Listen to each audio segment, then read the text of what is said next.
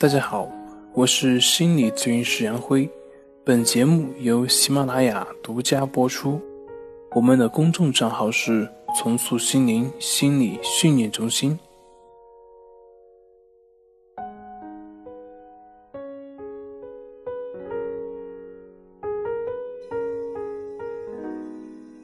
今天要分享的作品是如何去面对那些烦人的症状。观念以及感受。当我们身处黑暗之中的时候，你并不能够去消灭黑暗，你只需要把光明引进来，那么黑暗就不复存在。所以，当我们身处那些烦人的症状、观念以及感受等等他们的时候，大部分人都会试图去向外去寻找一些资料啊，或者一些方法，想让自己更了解，以借此机会来达到消除那些表现。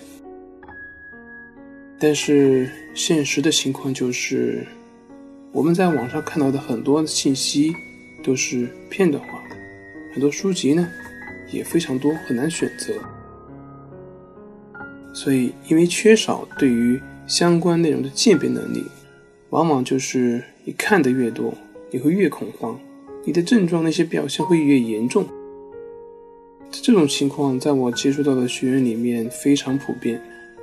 比如说，我们都知道关于森田疗法的顺其自然、为所当为，大家从字面上的意义都可以去理解，但是在实际操作过程中呢，却很难去真正的去做到。甚至有些人为了顺其自然而刻意的去顺其自然，其实那已经违背了顺其自然。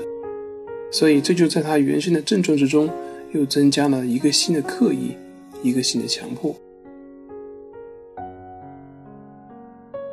其实不管是强迫、焦虑或者抑郁，大多数呢都会在生活中的间隙去不停的去试图去分析、去思考、去判断。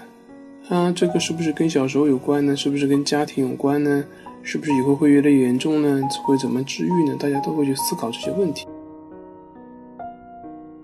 那当我们面对这些烦人的症状以及表现的时候，该如何去处理？其实，就像我前面说的那个黑暗一样，你并不能够对黑暗做什么，你只需要把光明引进来就可以了。黑暗是没有办法去消灭的。再举另外一个例子，就好像我们在路上被一个石子绊倒了，那你这个时候你只需要继续往前走就可以了。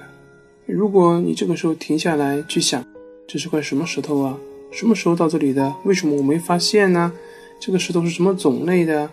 是什么怎么形成的？有多少年代了？或者说它把多少人给绊倒了？你这样去想的时候。我们已经没有办法往前走了。